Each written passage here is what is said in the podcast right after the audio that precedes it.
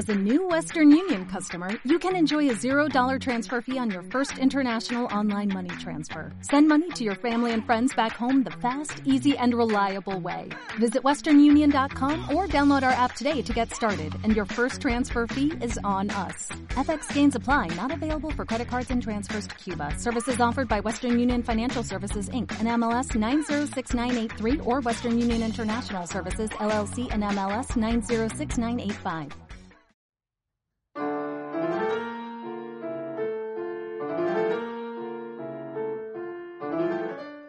Bienvenidos a Casa Drohan. Entrevistas. La edad romana o griega, el medievo o los siglos XIX o XX. Muchos escritores de terror han escogido lugares históricos increíbles donde ambientar sus libros. Pilar Pedraza, por ejemplo, una de nuestras referentes en el terror en España, le encanta usar estos recursos, donde el miedo y la sangre está por todos los rincones. Hay mucho donde elegir y para los amantes de la historia es un parque de atracciones. Y si hablamos de mujeres inspiradoras y de momentos terroríficos, no puede faltar nuestro querido libro sobre la pintora Artemisia Gentileschi del siglo XVI, titulado La Pasión de Artemisia y escrito por Susan Brelan. Os leo su impresionante primer párrafo.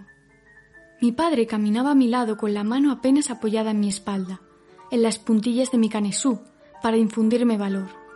Bajo el resplandor oblicuo que ya abrasaba las losas de la piazza y mi cabeza, la sombra inmóvil de la soga del inquisidor que colgaba en lo alto de la Tordinona, el tribunal papal, se extendía grotescamente por la pared, dibujando el contorno de una lágrima. Pues de mujeres luchadoras hablamos hoy, entrevistando a Auxi, una escritora de terror e ilustradora que gracias a su esfuerzo puede decir que vive del arte. Bueno, pues comenzamos con la pregunta que siempre hacemos y abrimos las entrevistas, esta entrevista, y empezamos con ¿qué significa para ti ser escritora? Bueno, pues ser escritora significa sobre todo eh, crear historias, todas esas historias que se me pasan por la mente, personajes, darle vida a ese ambiente, a esos personajes, que yo le doy siempre mucha importancia a ellos, y todo eso plasmarlo en papel. Si puede ser, pues, incluso más allá del formato papel, en dibujo, en audio, en todo lo posible. eh, bueno, bienvenida a Casa Droja, primero que no lo hemos dicho. Eso, bienvenida. Eh, Gracias. Hemos visto que publicaste algunas cosas ya desde 2013, pero queremos saber desde dónde, desde cuándo, mejor dicho, em, empieza tu pasión por la escritura. Pues desde hace bastante tiempo. Mm, yo, desde que tengo uso de conciencia, o sea, desde siempre recuerdo que me ha gustado lo que es eso de intentar historias, eh, escribirlas y demás. Ahora, sí que es verdad que hay un momento que ya dice, bueno, me quiero dedicar ya a esto profesionalmente. Y entonces ya, por muchos proyectos escritos que tenga, ya, quieren que, ya quieres que vea la luz, ¿no? De alguna manera. Entonces yo, pues, yo tengo un punto de inflexión, que fue en el año 2011, que me empecé a presentar ya a concursos de relato, con todas las ideas que tenía ya escritas y demás hasta el momento, eh, digamos, guardadas en el cajón. Y en el año 2011 gané dos concursos de relatos uno de ellos fue eh, del grupo Aldea, la Asociación Literaria de Escritores Andaluces. Y bueno, a partir de ahí eso fue para mí un empujón de, muy grande de decir, ah, pues voy a, ya está, voy a seguir escribiendo, ya me voy a atrever con la novela y me voy a atrever ya con todo lo que todas las ideas que tengo. ¿Y empezaste primero a dibujar o a escribir? Pues yo creo que más o menos las dos cosas casi al mismo tiempo, porque yo la verdad tuve la suerte que cuando, bueno, esto es una anécdota, cuando iba al colegio, Aquí hubo una persona en, mi barrio que hizo lo que era un taller de cómics y allí nos enseñó tanto a dibujar como a escribir guiones.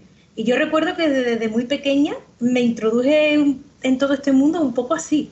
Entonces, de mano de tanto de lo visual como de lo escrito. Qué guay, pues es raro porque normalmente los ilustradores suelen empezar primero a dibujar que a escribir y, es muy chulo que, que empezar con las dos cosas, ¿no? Eso nos inspiró mucho. Yo creo que muchos alumnos que, que fuimos a ese taller y conocimos a, ese profesor y yo creo que nos ha inspirado bastante. Y fue, yo creo que fue una suerte encontrarnos por eso, eh, con él por el camino. Pues sí. Hombre, la verdad es que eh, yo como escritor encuentro una facilidad tremenda para escribir, pero a la hora de dibujar lo he intentado, mm, pero no me ganaría la vida como dibujante. Entonces yo lo veo todo como el tema del dibujo, lo veo como algo fascinante. Cuando me encuentro una, una lámina de un, de, un, eh, de un, diseñador y digo, wow, qué, qué maravilla, ¿Quién, ¿Quién, tuviera esa mano, esa habilidad para dibujar ahí, aunque sea mano alzada, oye, que tampoco pasa nada. No sé, es una maravilla.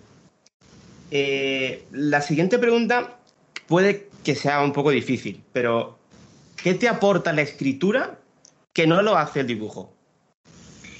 Pues yo he notado, por ejemplo, eh, la inmediatez, en mi caso, ¿eh? de yo tener una idea y para mí ha sido más inmediato escribirlo que dibujarlo. Dibujarlo todavía, o sea, en el sentido, paso como por más pasos antes de tener el dibujo. Al igual que la escritura también lleva sus pasos, pero a la hora de plasmar la idea, mmm, en el teclado, no sé, para mí es muy ágil, sobre todo cuando son ideas de una extensión considerable, ¿no? Por ejemplo, decimos, no es lo mismo a lo mejor escribir una historia larga que, por ejemplo, dibujar mm, un, cómic de muchas páginas, por ejemplo, ¿no? Claro, la escritura en, ese sentido es más inmediata. Entonces, depende de lo que se quiera hacer, puede ser más inmediata en tiempo, sobre todo hablando en tiempo, digamos, la escritura que a lo mejor hacer una serie de dibujos, ¿no? Eso sí he notado, el tema de la inmediatez sobre todo. ¿Y tienes alguna rutina a la hora de escribir o simplemente cuando te apetece o cuando tienes una idea? Pues la verdad, yo mm, sí, soy una persona que me gusta mucho organizarme. Yo tengo lo que es un cuaderno donde voy anotando todas las ideas, incluso los bocetos de los dibujos, y ya luego sí me gusta tener una organización para desarrollar esas ideas ya posteriores.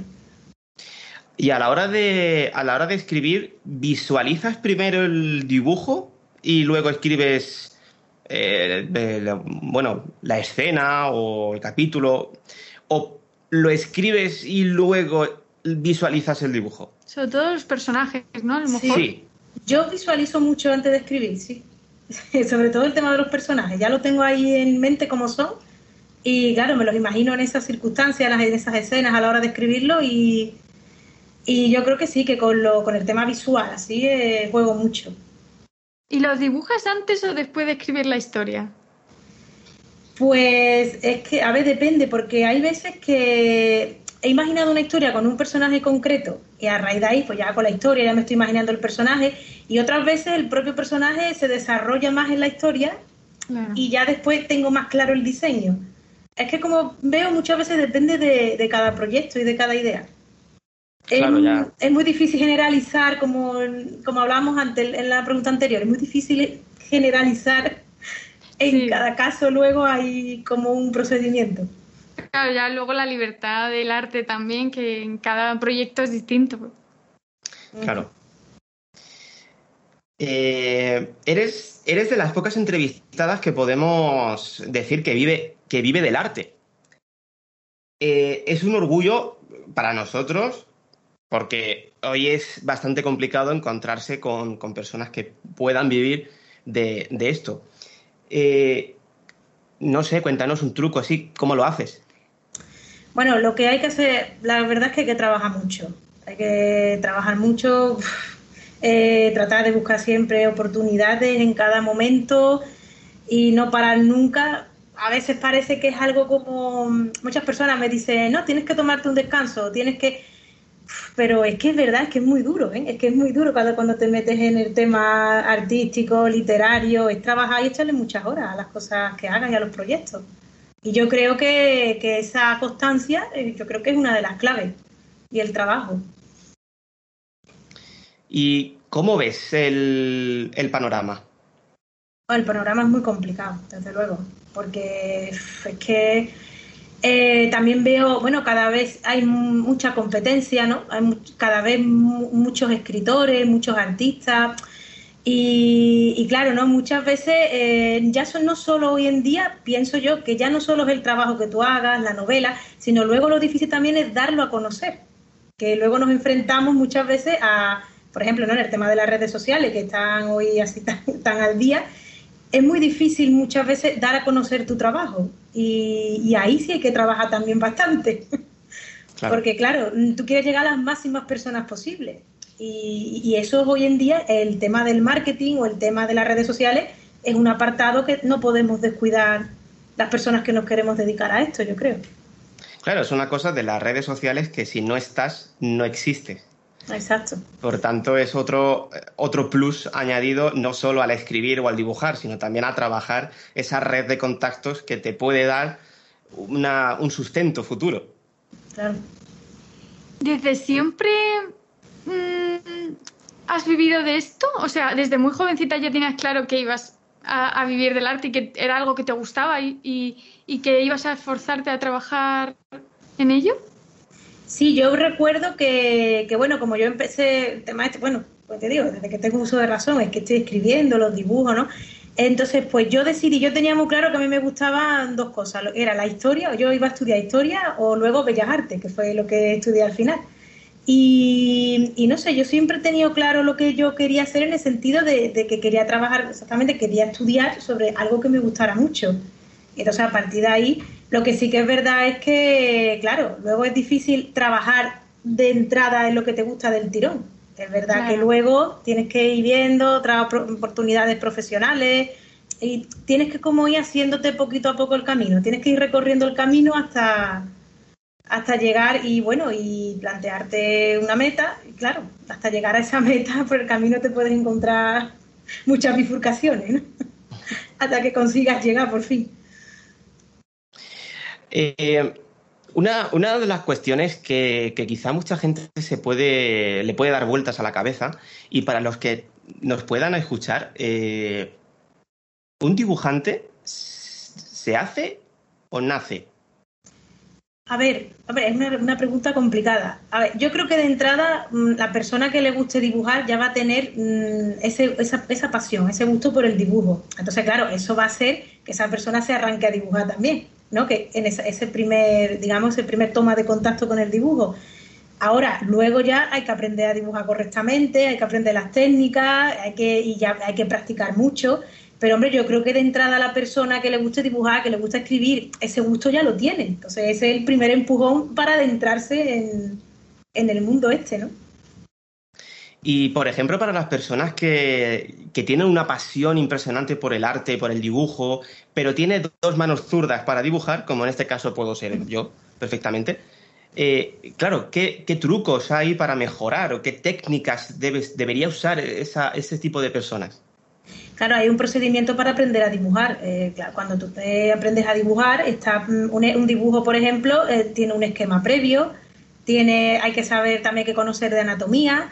Luego están los pasos para llegar a hacer un dibujo, desde lo que es el esquema previo hasta el dibujo final, luego se le añade los detalles. Entonces, claro, hay una serie de pasos que para realizar el dibujo correctamente que hay que practicar y cuanto más se practique y cuanto más se haga, pues llegará ya el momento en que se dibuje mejor, claro. Claro. El que se lo proponga, pues irá aprendiendo y hasta que lo consiga también. Yo es que admiro a las personas que, desde que son muy jovencitos cogen un lápiz y ala, te hacen un dragón, te hacen un, o no sé, cualquier cosa, digo, qué alegría, qué, maravilla. Hablamos también mucho de esto porque como es la primera escritora que, que, también dibuja y hace sus propias ilustraciones, pues es un punto también eh, nuevo para la gente que nos escucha, ¿no?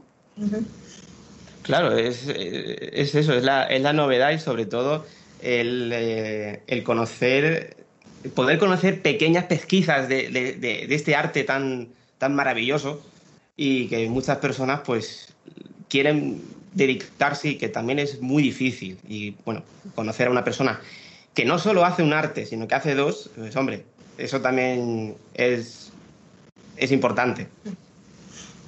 Eh, hemos leído que te encanta la época medieval. Ah, y, de hecho algunos de tus escritos se basan en esa época. ¿Hay algo especial en ese ambiente? ¿Es algo que te inspira mucho? Sí, porque sobre todo los personajes que puedes sacar de esa época. Por ejemplo, me gusta mucho el personaje del juglar, que lo uso, mm. que ya lo tengo en una novela, pero ahora estoy escribiendo otra novela, que hay otro personaje también que es un juglar, por cierto, bueno, muy diferente al de la novela esta incluso en otros relatos también más cortos que tengo, por el tema de la caballería, el caballero, el escudero, el, no sé, veo personajes que, que me gustan también como para darle un poco una vuelta dentro de lo que buscarle, ¿no? Em, de qué manera escribir alguna historia diferente sobre ellos. Y estos personajes de la Edad Media parece ¿no? Que, como que son profesiones ahí medievales que están muy definidas, ¿no? Y ahora puedes coger y jugar con ellas. Eso me, llama mucho la atención. También tiene relación a lo mejor que te guste la historia, ¿no? Claro, es que a mí lo que la, la historia siempre me ha gustado mucho también, sí.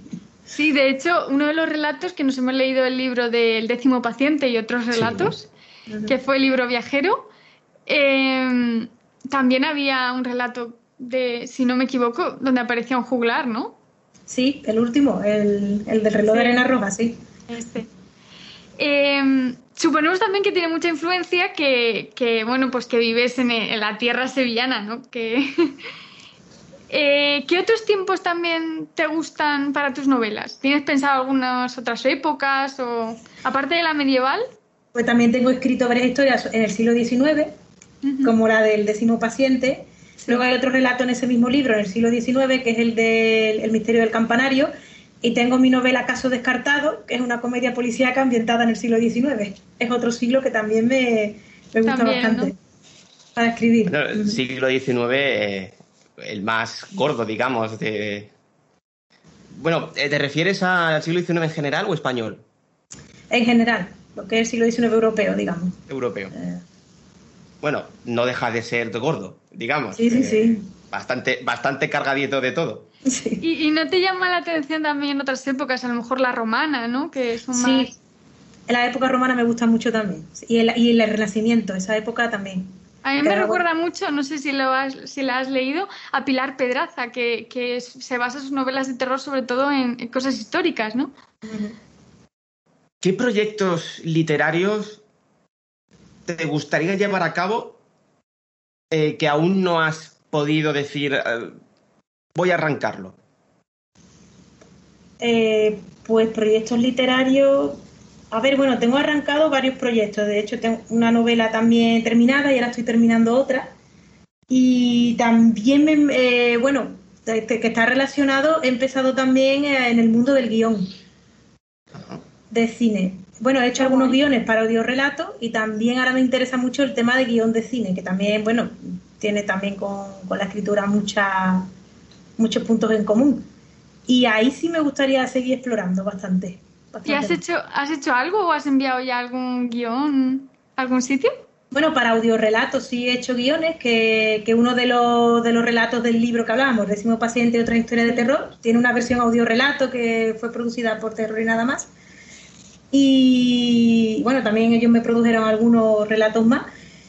Afición, bueno, me lo gastaron afición sonora. Y luego sí, estoy participando en algunas convocatorias de guion de cine. También me estoy atreviendo a mandar cositas y a ver qué tal. Pues a ver si tienes suerte. A ver. Mm, voy a volver un poco otra vez al libro del décimo paciente, porque a mí me encantó el libro y me resultó súper curioso. ¿Cómo se te ocurrió esa mezcla de realidad histórica, psicológica, terror, una mezcla ahí explosiva. ¿Cómo se te, se te ocurrió esa, esa historia? O sea, te refieres al relato del décimo paciente, ¿no? Sí, en concreto. sí. Bueno, ahí como explico, explico un poquito en el prólogo, eh, bueno, pues es que fue un poco una mezcla. Aquí, eh, bueno, en mi barrio hay un psiquiátrico que, bueno, que hoy en día ya no es un psiquiátrico, pero bueno, resulta que yo un día empecé a investigar sobre la historia del edificio y me di cuenta de que tenía una historia muy interesante, que empezaba en el siglo XIX además. Entonces, pues me, pareció ahí que ese sitio era muy poco conocido y que tenía una historia, como explico ahí un poquito en el prólogo, bastante, bastante interesante. Y luego pensé, oye, me gustaría hacer una, una, historia de terror también, porque el tema este psicológico, el tema de la locura, también lo trato en algunos, en algunos escritos más.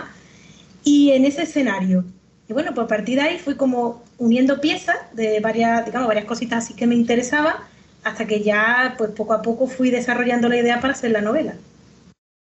A mí me resultó súper curioso porque tiene muchísimos elementos.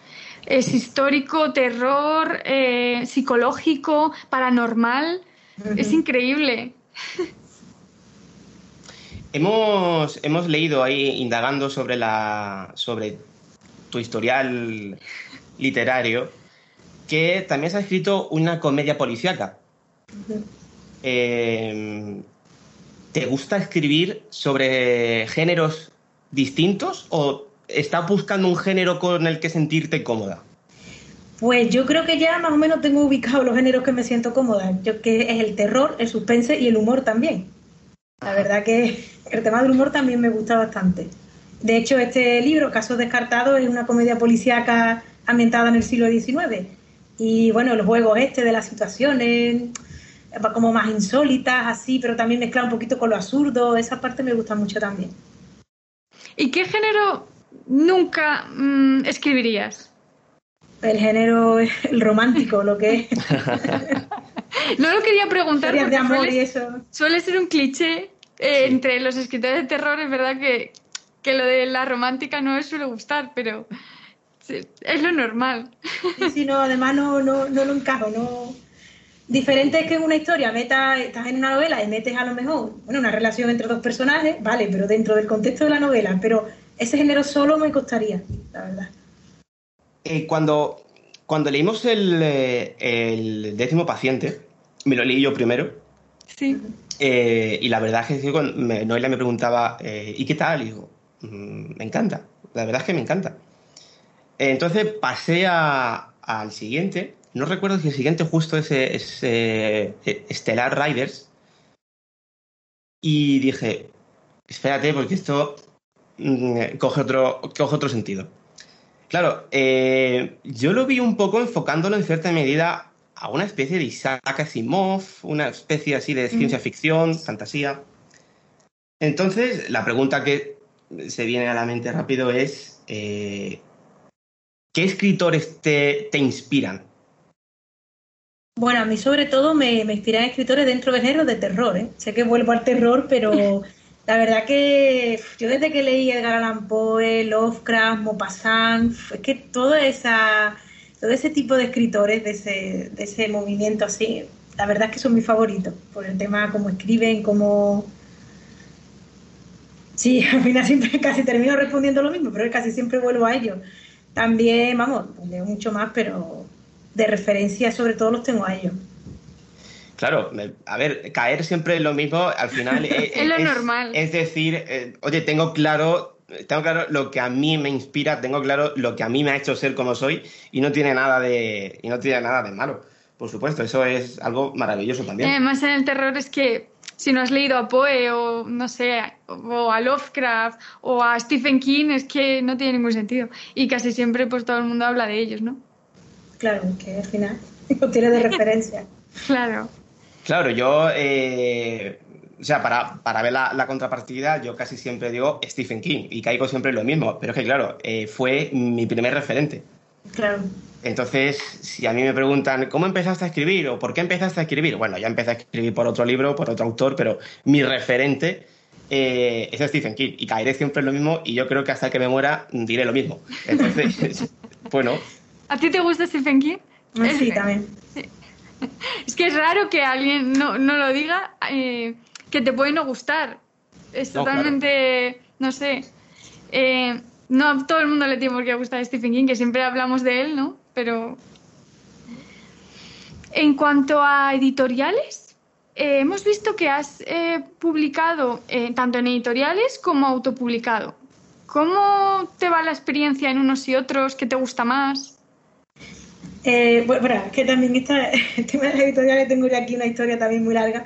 Ah, eh, los, los bueno, dos... nosotros te escuchamos, tú tranquila. Bueno, yo resumo un poquito. Los dos libros anteriores también fueron publicados primero con editoriales, que son Casos Descartados y El Rostro en el Laúd. Pero bueno, ya una vez que terminó el contrato editorial decidí autopublicarlo, porque bueno, hay una serie de circunstancias y demás. Y al final, actualmente los tengo autopublicados. Que bueno, la experiencia, eh, la verdad que yo creo que la, autopublicación y la publicación de la, con las editoriales todo tiene sus ventajas y sus desventajas. Eh, sobre todo a la hora de, de, luego el trabajo en las redes y de marketing que tiene que hacer el autor. Porque, bueno, según la editorial muchas veces el autor puede estar más o menos acompañado de esta editorial. Entonces, pues Pues claro, es que después las experiencias, yo he hablado de verdad, con, bueno, yo he hablado con muchas personas, con las experiencias con editoriales, editoriales con las que se tienen muy buenas experiencias y luego hay editoriales con las que se tiene una experiencia un poco más regular y, ni prefiere en ese caso autopublicar, ¿no? Eh, depende, claro, depende de cada caso. Yo creo que cada cosa tiene su ventaja también y, y bueno, yo la, con la editorial actual estoy muy contenta, la verdad, con, eh, con Ediciones Pangea, con Ediciones Pangea, la de Décimo Paciente y, y bueno, la verdad que, yo creo que cada persona aquí en un mundo ha tenido una experiencia con editoriales y con el tema de la autopublicación. Sobre todo los autores autopublicados más independientes, con la mayoría que hemos hablado siempre, pues algún problema han tenido porque también las editoriales quiebran o venden los derechos a otra o siempre surgen problemas de ese tipo, ¿no? Pero hago la pregunta sobre todo para, para, mm, para ver cuál es tu experiencia y si confías en editoriales como para seguir mandando manuscritos en el futuro o alcanzar grandes editoriales. Yo sigo confiando, pero ahora sí que miro más a ver qué editorial, a, qué editorial mando el manuscrito. Claro, cuando estamos empezando, eso también, claro, va ganando la experiencia a medida en, que va andando el camino, eso es como todo. Entonces, claro, yo la verdad que ahora sí miro un poquito más si esa editorial tiene actividad en las redes sociales, si es una editorial que la veo comprometida con sus autores y sus autoras. Entonces sí veo que eso, bueno, yo creo que en las redes sociales, por ejemplo, se ve claro, ¿no? Se ve cuando una editorial está comprometida y a mí, por ejemplo, eso me da más confianza, ese tipo de editoriales, mandarle el manuscrito a ella, que a lo mejor en otras editoriales que veo un poquito más en las redes o lo que sea más para porque pienso, bueno, mm, a la hora de luego la promoción del libro es un paso muy importante. Es que parece que, que, no pensamos en eso, pero es que luego la promoción es fundamental. Yo creo que es lo más, bueno, una de las cosas más, sí, es lo segundo más importante. Yo creo que sí. Yo creo que sí, ¿eh? porque una cosa es escribirlo y luego llega al público que ahí está la, promoción que, necesitamos hacer. Y yo creo que ahí es también donde se ve las buenas editoriales. Si corrigen bien un libro y si lo promocionan bien, es una buena editorial. Porque son las dos cosas más importantes de un libro, ¿no? Yo creo. Es que, claro, si hablamos, en si hablamos del mundo editorial, al final eh, empezamos a decir, bueno, ¿y qué primamos? Porque está, eh, ¿hacemos bien un libro y mimamos al autor? ¿O hacemos un buen libro y lo hacemos eh, un bestseller? ¿O lo intentamos? Eso también se valora mucho cuando empezamos a ver editoriales pequeñas, independientes, medianas, grandes. Mm. Todo eso también es... Hombre, yo creo que, que, tienes un punto a favor, Auxi, porque, porque puedes hacer tus propias portadas. Y eso también, oye, pues a lo mejor a la hora de autopublicar un libro te da más seguridad.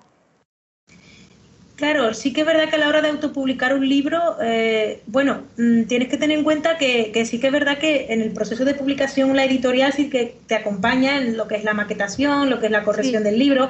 Si lo autopublicas, eso te tienes que hacer cargo tú, claro, o si no tienes que, ayudarte de un corrector también. O... Mm.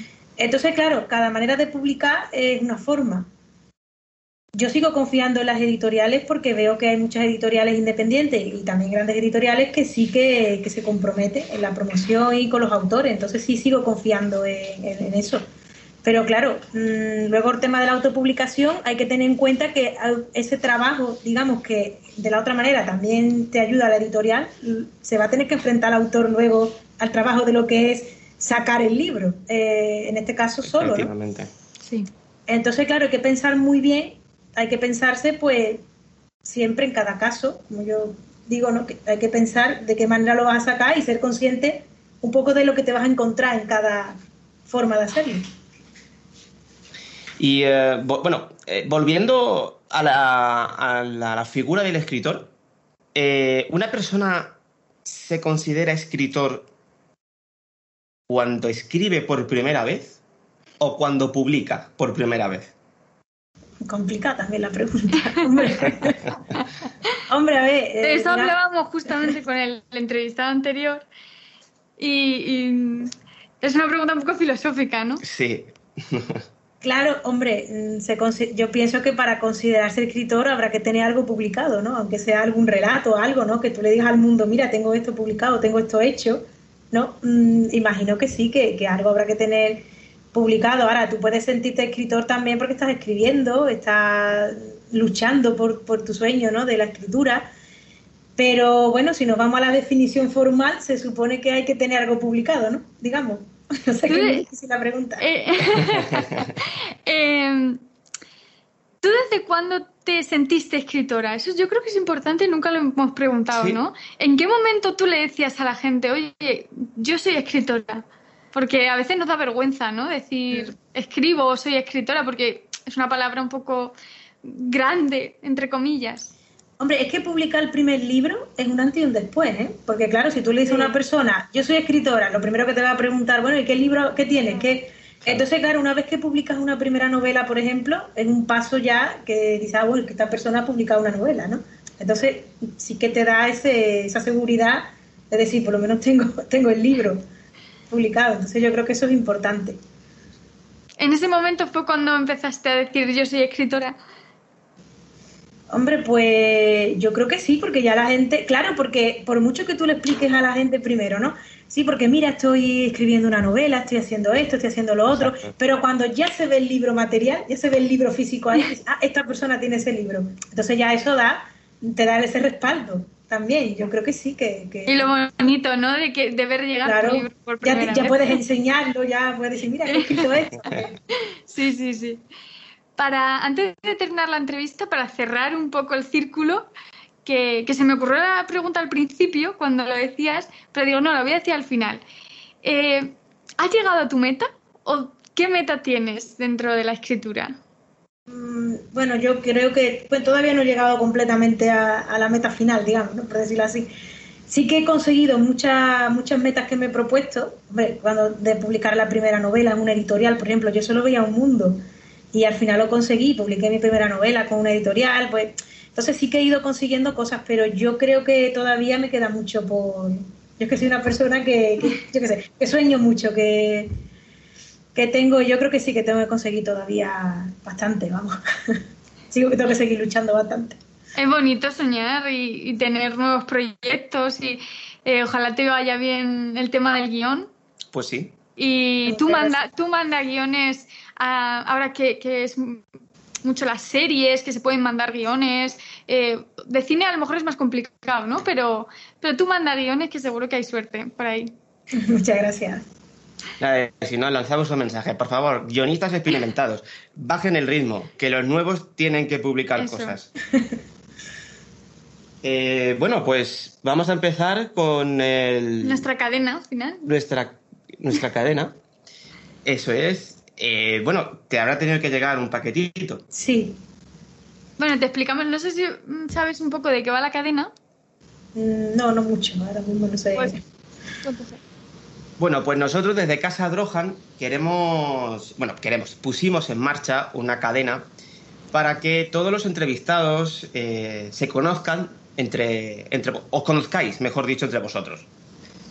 Entonces, eh, lo que hacemos es entrevistamos y al final eh, decimos qué libro quieres que le regalemos al siguiente entrevistado. Así que puedes abrir el que te ha llegado, que es de, de Frankie. Em, es, el, es el anterior entrevistado, que, bueno, pues la entrevista la, publicaremos mañana, la vamos a publicar unos días después para que no sepáis de quién es el libro. Ábrelo a ver qué te parece. Ah, vale, ya lo estoy viendo. Y nos cuentas. Se llama eh, El Tesoro de la Urraca. Ah, eso puedo, decir título, ¿no? Sí, sí, dilo, dilo. El Tesoro de la Urraca de Francisco Santos Muñoz Rico. Sí, es de, bueno, también es escritor de terror, aunque le gustan muchos géneros, pero también va por ese, por ese género de terror. Y eligió ese para que te lo regalásemos a ti. Ah, pues muchas gracias. A ver si, a ver si te gusta. Y eh, ahora, pues, te toca a ti. Y la pregunta es, ¿qué libro, de todos tus libros, de todo lo que has escrito, quieres que le regalemos al siguiente entrevistado? Ah, de libros míos, ¿no? Exacto. Ah, vale, vale. Pues, a ver. Piénsalo tranquila, que no... Pues vale, voy a elegir el rostro en el laúd. Vale. Bien. ¿Por, qué? ¿Por alguna cosa en especial? Pues porque, bueno, últimamente estaba haciendo un proyecto de una ilustración que publicaré próximamente en las redes y demás y me había vuelto a echarle un vistacito a la novela, a recordar y me trajo muy buenos recuerdos y me tengo muchas ganas de que alguien más la lea. Estupendo, pues irá al siguiente, que no podemos decir quién es, pero... Em, bueno, pues muchas gracias por, por venir a Casa de Lojan. Espero que te haya gustado la entrevista, que te la hayas pasado bien. Muchas gracias a vosotros. Y por supuesto, si la próxima, eh, porque bueno, habrá seguro que, iremos entrevistando de nuevo, porque los escritores es lo que los escritores es lo que tenéis, que no paréis de escribir. Entonces, claro, tenemos que estar ahí. Así que esperemos que la próxima sea en persona, que como no empezamos haciéndola, de hecho, nos gusta regalar el libro en persona, ¿no? Y ver, y ver la sorpresa y ese momento es más especial que así, pero bueno, espero que de todas formas lo hayas disfrutado. Qué importante es la imagen. Desde cómics a libros ilustrados, podemos encontrar en la literatura dibujos que acompañan a las letras. Y no solo eso, sino que tienen sus propios detalles una imagen puede aportar cosas que la literatura no lo hace. Juntar ambas cosas es un verdadero placer. Por eso es tan importante las portadas, para que la gente se vea atraída por ellas. Los colores, las formas o los gestos pueden contarnos mucho sobre el libro. Pero hablamos de ilustraciones, no de imágenes superpuestas y de colores llamativos solo para ofrecer un producto atractivo en el que gastarse el dinero. Muchos escritores se acompañan de grandes dibujantes. El mismo Joe Hill, hijo del gran Stephen King, comenzó escribiendo cómics acompañado del ilustrador chileno Gabriel Rodríguez, sin el que su saga Lucan Key no sería lo que es. Hay muchas maneras de contar historias, pero solo la autenticidad de las palabras o de un dibujo lo hace realmente original.